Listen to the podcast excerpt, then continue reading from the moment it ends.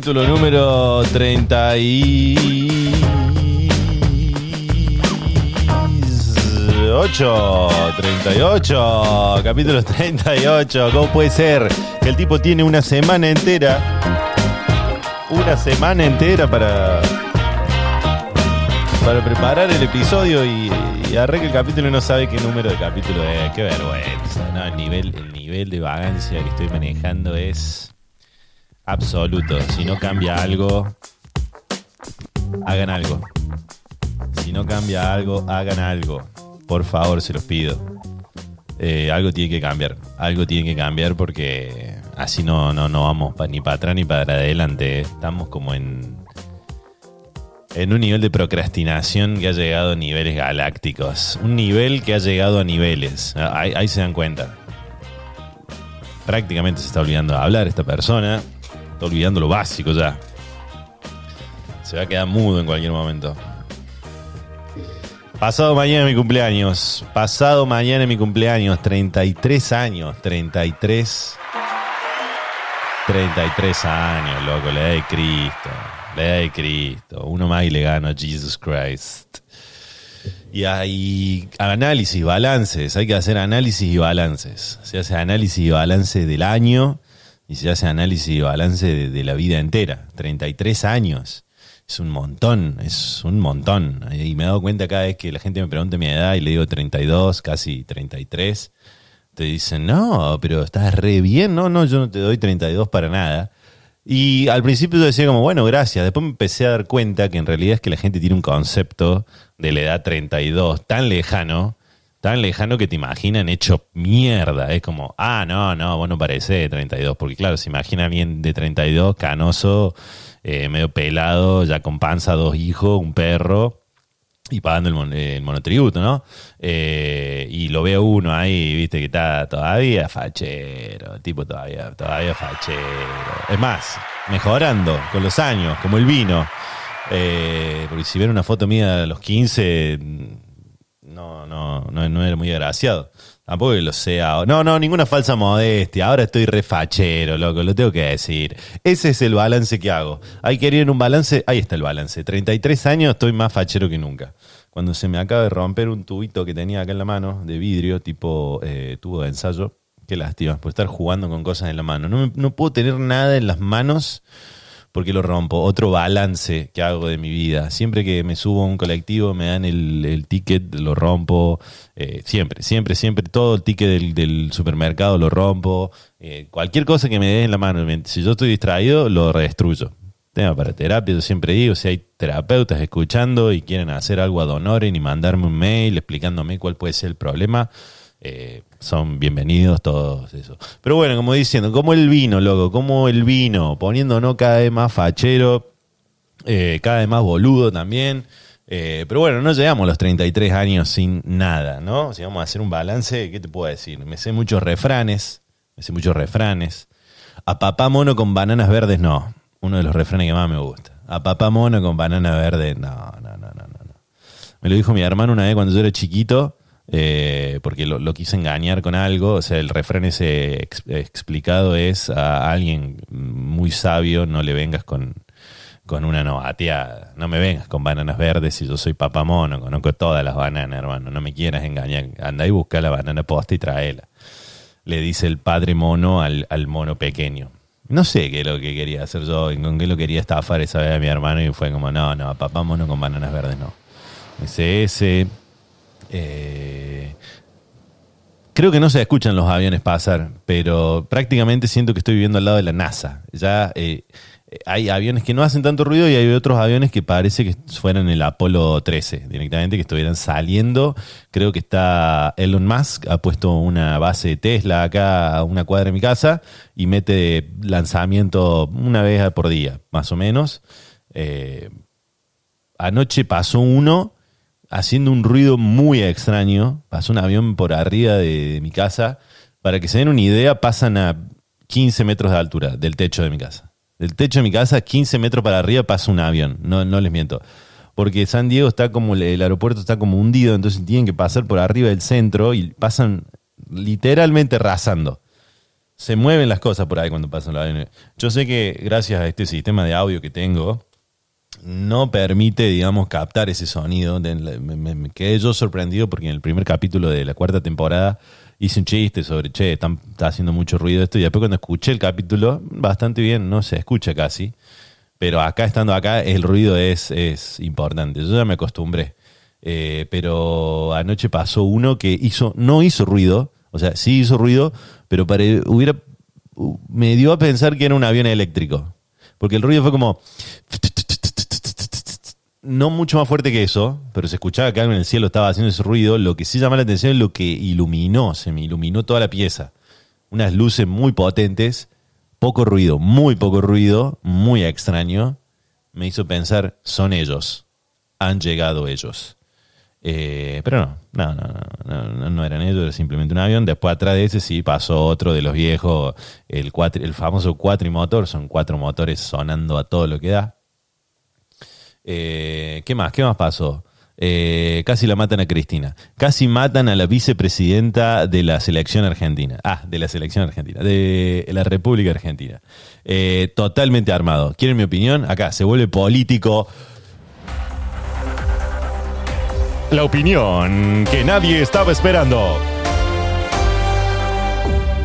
En la República Argentina, pasadas las horas 18, un transeúnte utilizando un arma con cinco balas eh, intentó asesinar a la vicepresidenta de la República Argentina y yo desde acá, de Hilario el Podcast, te digo que si vos te crees esa mierda, estás hecho una oveja.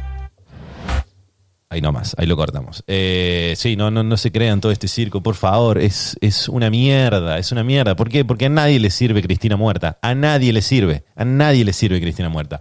Ni siquiera a la más Mabel de las Mabeles de, la zona de Recoleta. A nadie le sirve Cristina muerta. Al frente de todo no le sirve que su líder se caiga, porque ¿quién va a quedar? Alberto va a quedar de presidente. Alberto, lo que Alberto toca la guitarra peor que yo su único don, digamos, eh, entrañable lo hace para el orto. Y después, eh, a Dylan lo van a dejar al perro de presidente. Se les cae la líder. A ellos no les sirve Cristina muerta. No les sirve en absolutamente nada. Vamos a la oposición. ¿Le sirve Cristina muerta? No, porque Cristina muerta, ¿quién no? ¿Quién, quién, quién odia a los muertos? Nadie. El famoso otro refranes, te morís, sos el más bueno del mundo. Entonces, ¿qué genera todo esto? Victimización y no, no, no, ahora no se puede. ¿Quién va a salir a hablar mal de Cristina ahora? Nadie va a salir a hablar mal de ¿Cómo va a hablar mal de alguien que le pusieron una pistola en la cara y que justo, gracias a Dios, la estaban filmando en primer plano? Ni Martín Scorsese hacía tan buenos planos se ve justo la manito todo ahí preparado. Trata de encontrar una toma bien hecha de algún magnicidio. Anda y buscame una toma tan bien hecha de algún magnicidio en la historia de la humanidad. Todavía estamos tratando de entender de dónde carajo vino la bala de Kennedy. Y vos me vas a decir que en Argentina va a haber un asesinato, en la cara le va a disparar así, tan fácil, tan fácil. No, no, no, no, no, no, no. No es cierto, es todo circo. Pero es todo circo y le sirve a todos, a todos les sirve, ¿entendés? El circo no, eh, no, no es que alguien está tratando de hacer este circo en particular para algo, le sirve a los dos lados, le sirve a los dos lados porque ¿qué hace? Divide el triple. Entonces, no, no, no sé quién, eh, de qué lado fue armado esto, pero si no se dan cuenta que es circo para hablar y hablar y hablar y no hacer y no hacer y no hacer, porque ¿qué está pasando con esto? ¿Qué cambia con esto? A Sally Kisilov a decir eh, estamos re, contrapolitizados. Nosotros vamos a tomar medidas al respecto y, vamos a tomar y vamos a darle la gravedad que corresponde. Y termina ahí el discurso y ¿qué pasa? ¿Y qué? ¿Y qué? ¿Y qué? ¿Y qué? ¿Y qué? El tipo se va a su casa, a su departamento de la concha de la lora, prende el tele 45 mil pulgadas y se pone a ver un capítulo de House of Cards y dice, mira vos, mira vos, mira vos, mira vos. Entonces, se nos están cagando de risa en la cara, hermano. Si no se dan cuenta que se nos están cagando de risa en la cara, y bueno, dale, anda con la pancarta, anda a sentirte parte. ¿A qué mierda fueron a la Plaza de Mayo? ¿A qué fueron? ¿A qué fueron? No cambian nada con eso, ¿no se dan cuenta? No cambian nada. Están yendo a defender a un político, a un político. Hay gente que tiene la cara de los políticos tatuada en la piel y son una mierda. Si no se dan cuenta que se te cagan de risa, bro, y te están haciendo un circo para que vos lo único que hagas sea pelearte con tu tía. Y bueno, bro, ya está. Hay que reírse de esto, por eso felicito a la gente que está haciendo memes y se está cagando de risa del asunto porque hay que reírse, no hay que darle bola, no hay que darle bola. Yo ayer pensaba como, uh, esto va a ser como una escena como una escena histórica para toda la... Y no, para mí en dos semanas ya nadie se acuerda que a Cristina la apuntaron con la pistola. Y ojalá sean más los que se caguen de risa del asunto porque esto está armado para que lo único que se hable y se hable y se hable y se hable. Ahora lo único que se va a hablar va a ser la pistola, pero nadie habla de cómo carajo vamos a solucionar los problemas que tiene el país. No, ahora hay que solucionar, saber de dónde venía esa arma. Y eso nos va a llevar seis meses saber de dónde venía esa arma y quién era el tipo. Y ahora Cristina irá presa. No, ¿cómo va a ir presa alguien que le apuntaron con una pistola en la cara. No, y sí, y no, y va, paren un poco, hermano. Feriado, feriado, feriado. Bueno, ya me descargué, me descargué. Parece que cada tanto necesito sentirme un poco cerca de Argentina. Y uno, viste, el prende ahí el celular y mira a ver qué está pasando en Argentina. Y literalmente salí del trabajo y dije, a ver qué está pasando en Argentina. Y había feriado, habían querido matar a Cristina. No le sirve a nadie Cristina muerta. No le sirve a nadie Cristina muerta. Ni a ellos, ni a la oposición, ni a nadie. A nadie le sirve Cristina muerta. Así que no les creo ni bosta. No les creo nada. Perdón para los que no les interesa la política en lo más mínimo, pero bueno, tenía que hacer este resumen como para que se sepa en qué posición se encuentra este podcast. Este podcast se encuentra en la posición en la que dice que todos los políticos que vienen a dar un mensaje de igualdad y son más ricos que los reyes de, de, Mónaco, se pueden ir bien a la puta que los parió, ¿entendés? Mandate bien a cagar vos que te haces el del pueblo y tu líder es un rey, un monarca, andate a la mierda, estamos en el 2020 se acabó eso, se acabó eso, se acabó eso de que pasan 20 años y el líder es cada vez más millonario y los, los seguidores del líder son cada vez más pobres y no se dan cuenta, se acabó, se acabó, ya la gente se les ríe en la cara, no, no les importa, no los escuchan. No pasa nada, sigan ahí, sigan, sigan para adelante con esa boludez. Los que siguen en esa, los que, los que todavía militan, me dan pena porque son operadores nada más. Operadores u ovejas. Dan pena, dan pena, bro. Se terminó, se está acabando el mundo, se está acabando ese mundo, se está acabando. Ojalá Latinoamérica en algún momento se empiece a cagar de risa se les empiecen a caer de risa. Pero bueno, como decía Charlie, se van a morir. Eso es la única manera. Los dinosaurios se extinguen, se van a extinguir, se van a extinguir. Lo que dan pena son los que son re jóvenes y están ahí idolatrando a un político. No podés idolatrar a un político, no podés, no se puede, no se puede, menos los de estos tiempos, donde el único, lo único que tienen en común todos los políticos es la corrupción. Corrupción, corrupción, corrupción, desviación de fondos y todo. Todos, todos, ¿eh? Macri, Cristina, Alberto, Massa, todos, todos dan asco, dan asco, dan asco, asco, asco. El día que la gente se dé cuenta que no necesita de ningún político para hacer su propia vida, ahí vamos a salir para adelante. Nadie, nadie, no hace falta que ningún político te dé nada, no hace falta, no hace falta, vos haces tu propia regla, vos haces tu propio mundo, vos lo haces, para bien o para mal, pero al final de cuentas lo haces vos. Y punto, y punto, y basta de la hipocresía, basta, basta. Voy a cumplir 33 años en dos días, el 4 de septiembre.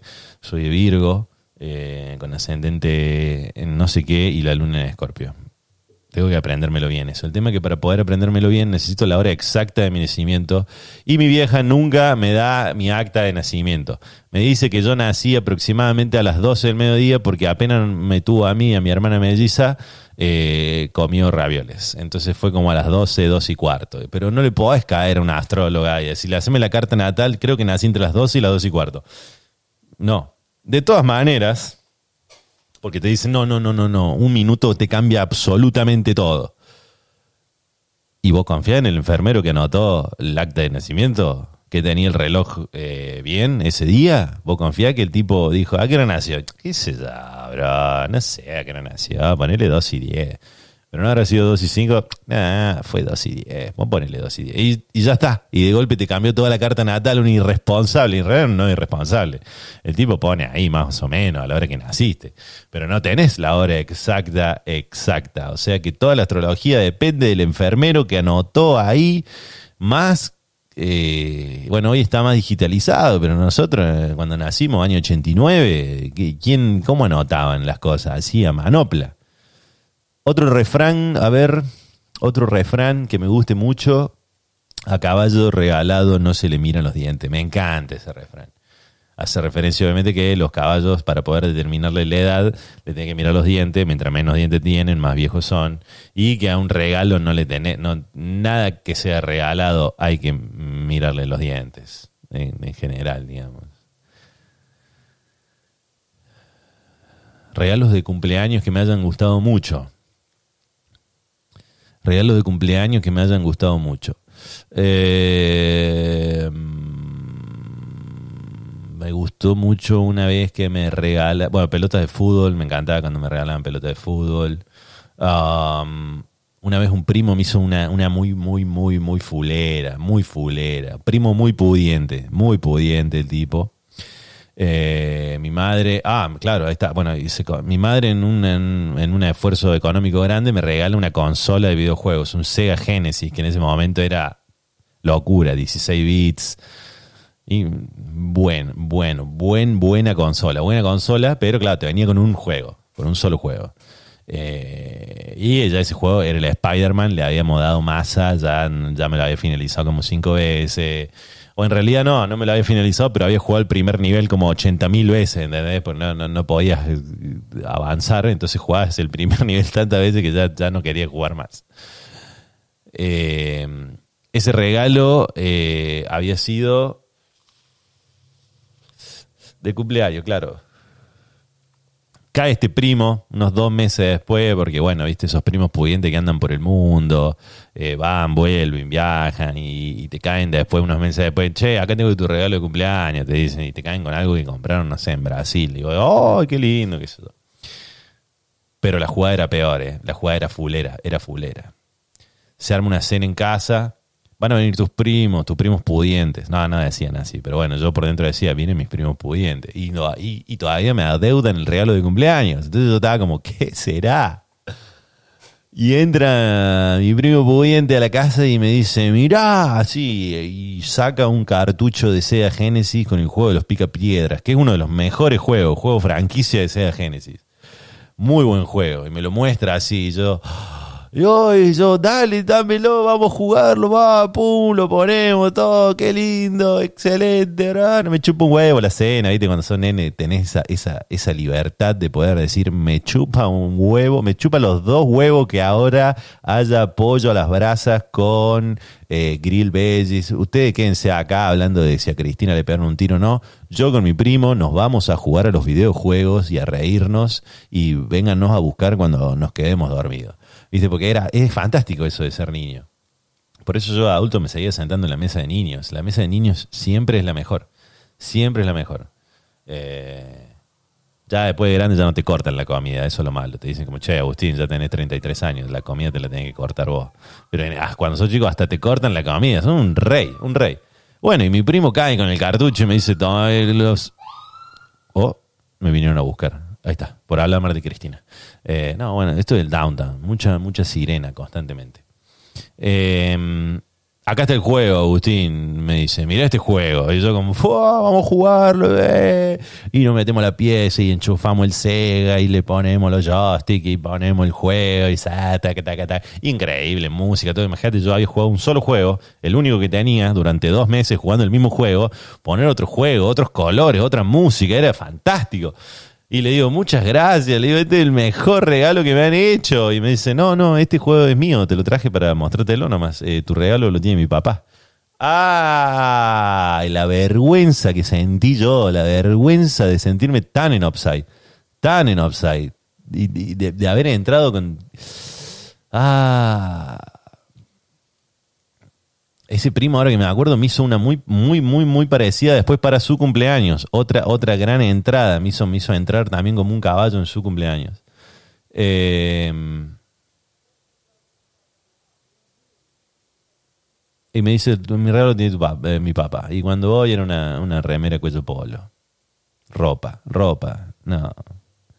No, no, el dolor que sentí. Aparte, pasó de, ser el, disfrute total del juego a se acaba, esto se acaba, cuando se acaba esta reunión familiar, él se lleva el juego, entonces ya yo no lo podía disfrutar, ya manejando ansiedad desde, desde edades muy, muy, muy, muy, muy cortas, ¿no? El tema de decir, no puedo disfrutar de hacer absolutamente nada ahora porque hay algo que me molesta que va a suceder en el futuro. Como por ejemplo, que el juego este se lo va a llevar. Entonces, ¿para qué lo voy a jugar? No tiene sentido.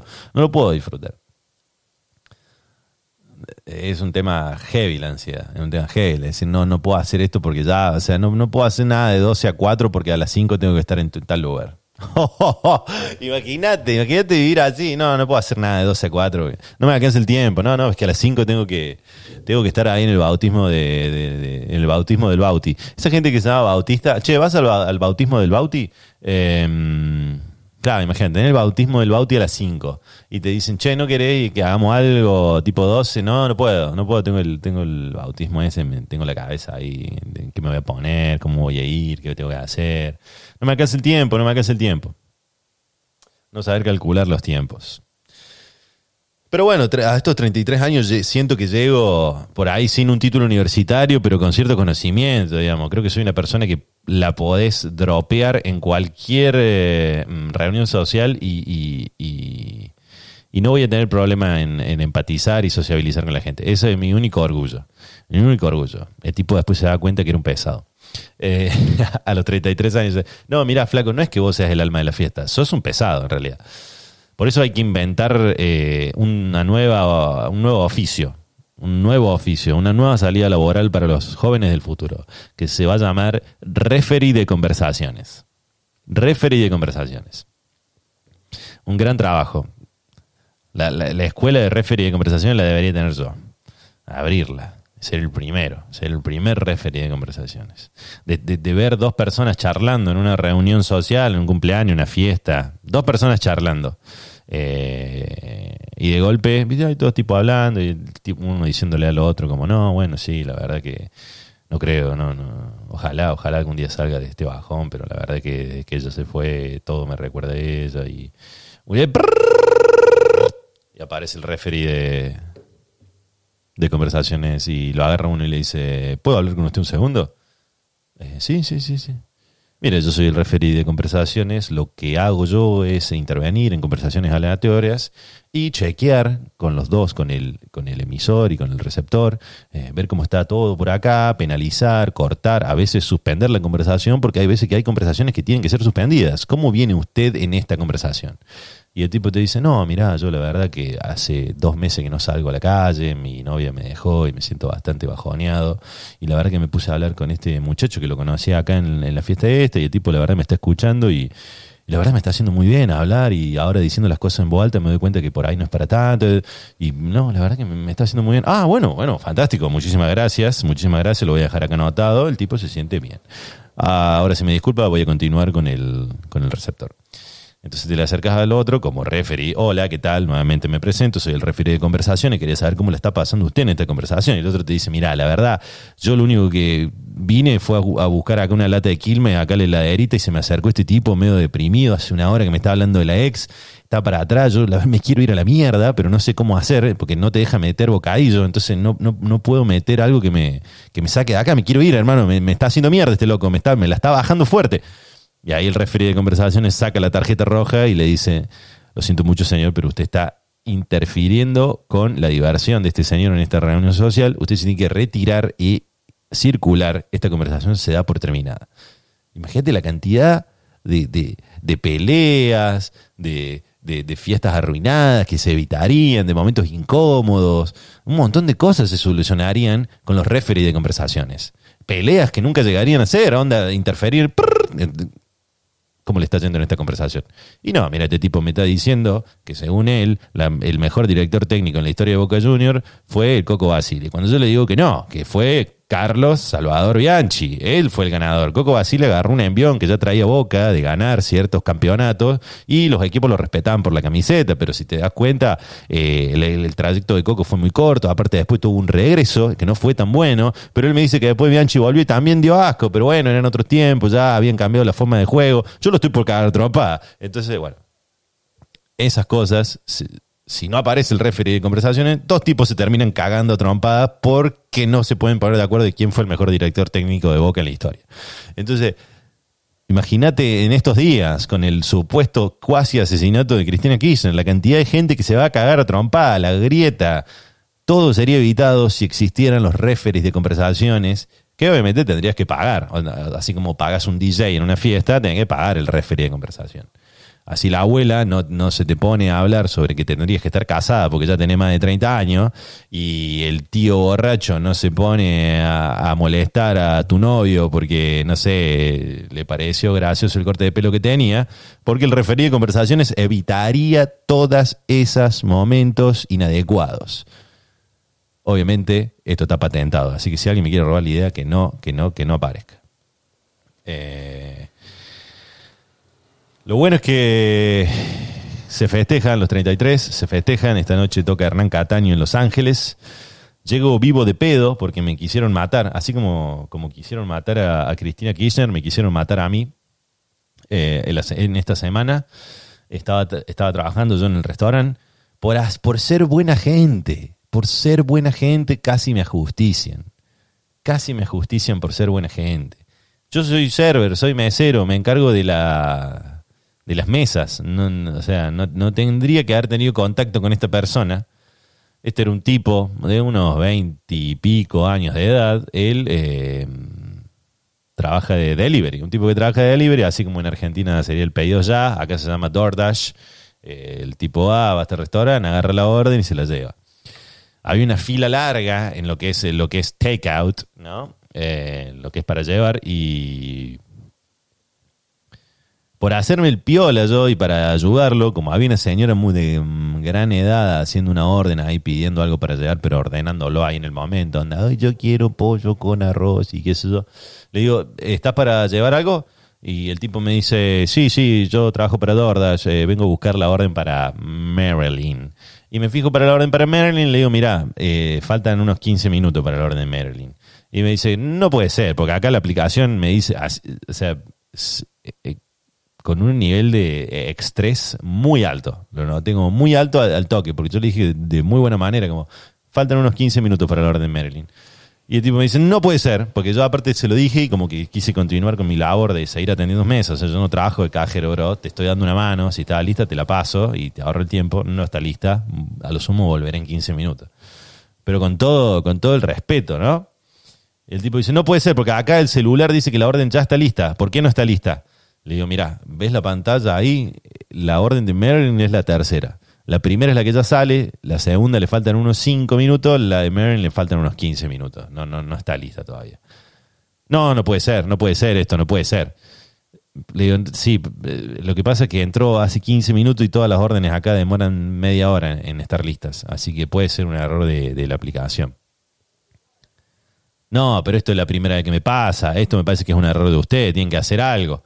Esa parte yo ya, me estaba alejando porque tenía que seguir trabajando. Bueno, sigo trabajando, vuelvo a pasar por el mostrador, había otras órdenes listas, obviamente las dos que estaban ante él, entonces las entrego y el tipo ya enojado, como, ¿por qué entregas órdenes y no entregas la mía? Y le digo, y ahí cometí el error yo. Y le digo, porque la tuya no está lista, bro. Y utilicé el término bro porque el loco tenía 25 años. O sea, dale, guacho, ya vestido con una malla, una musculosa y una gorra. ¿Qué quiere que te trate? Doctor, pelotudo. ¿Por qué digo esto? Porque cuando le dije bro, el tipo me dijo, don't call me bro, I'm not your bro. Oh, y ahí es donde suceden dos cosas, en donde tenés que poner en una balanza, seguir trabajando o eh, agarrarte a golpe de puño, eh, perder tu trabajo y ser deportado. Recordemos la situación de ilegalidad, ¿no? Entonces, ¿qué hace? ¿Qué hace uno? Uno que trabajó tantos años en call center, en atención al cliente, en ese momento, como no podés utilizar la violencia, sumado que yo no le puedo pegar a nadie, Pero de última, puedo, o sea, como me aconsejó un amigo, en situaciones de pelea, o sea, no hay reglas. De último sumo, agarraré el teléfono y le pegaré con el tubo del teléfono, digamos. O sea, no, no va a hacer falta agarrarse un golpe de puño. Pero ahí de vuelta sale lo mismo: situación de violencia, policía, despido, deportación, regreso a Argentina, eh, con así, vestido de mozo, porque ni siquiera te dejan cambiarte. Eh, mantener tu trabajo, ser boludeado por el cliente o utilizar tantos, tantos, tantos años de, de atención al cliente para poder boludearlo y generar que el que se enoje sea él y que se envenene el triple sea él. Y eso fue lo que hice. Desde ese momento de que él me dijo, don't call me bro, I'm not your bro, empecé a boludearlo, pero a toda velocidad, a todo, a todo lo que daba, a todo lo que daba, utilizando el mostrador como defensa, porque digo, si salta el mostrador, ahí sí ya, ya estamos al horno, pero mientras esté el mostrador en el medio de nosotros dos, yo lo puedo boludear a todo lo que da. Entonces le empecé a señalar, le dije, mira, ahí dice que van 16 minutes, 42 seconds, 43 seconds. When this gets to 30 minutes, it's to be yours. Just be patient. Y eso lo, lo hizo enojar más. Vos no sabés quién soy, vos no sabés con quién te está metiendo, ustedes no sirven para nada. Y me empezó a decir dude. Me decía como, don't call me bro, I'm not your bro, dude. Y yo le decía como, what, don't call me dude, dude, because I'm not your dude, dude. Y, y la gente, había gente que se reía ya. El tipo estaba envenenadísimo. Y yo como tengo tantos años de experiencia en atención al cliente, no entré en esa. No entré y dije, listo, vos te vas a ir de acá recontra envenenado o me vas a cagar trompa. Pero a la vez digo, él también trabaja, entonces no, no puede, no puede. Y el americano tiene algo que es muy bocón, va a haber mucha gente como amenazando. Entonces me dijo, yo, yo trabajo por acá, te voy a estar esperando afuera. Y yo era como, bro, yo estoy trabajando acá, o sea, voy a estar acá trabajando todos los días, así que nos vamos a tener que seguir viendo. Yo no te quiero cagar el día, le digo, vos estás teniendo un mal día, no te lo quiero, no te lo quiero cagar, pero no puedo hacer nada. ¿Querés el pollo crudo? ¿Querés el pollo crudo? Hasta que apareció el manager, obviamente me dijo cómo cerré el orto porque no te vamos a echar a la mierda a vos. Eh, se comunicó con la empresa de, de, Dordas, hubo amenazas, te vamos a hacer echar, eh, hijo de puta, qué sé yo. Le terminaron dando la orden como más rápido. El pollo ese estaba crudo, estoy seguro que ese pollo estaba crudo porque no estaba listo. Eh, lo, bueno es que los clientes se pusieron del lado mío. Los clientes me dijeron, tenés razón, es un pelotudo. Pero porque aparte, ¿cuál era la necesidad de ponerse así violento, loco? Estoy por cumplir 33 años, no me puedo agarrar a trompada, loco. Estoy grande ya. Soy un tipo grande, aunque parezca de 25. Yo sé que él pensó que yo tenía 25, estoy seguro. Bueno, esta noche voy a ver a Hernán Cataño, un exponente de la música electrónica argentina. Es como si fuera un regalo de, del universo, que justo toque así inesperadamente, porque es como que no, no había visto publicidad ni nada, así que nos vamos a ir a Los Ángeles, a una fiesta electrónica, a poner a ponernos bien hasta las, hasta las tuétanos. Nos veremos del otro lado, del otro lado de los 33. Como dijo un amigo, lleguemos a los 33, pero que no nos claven como a Cristo. Laters.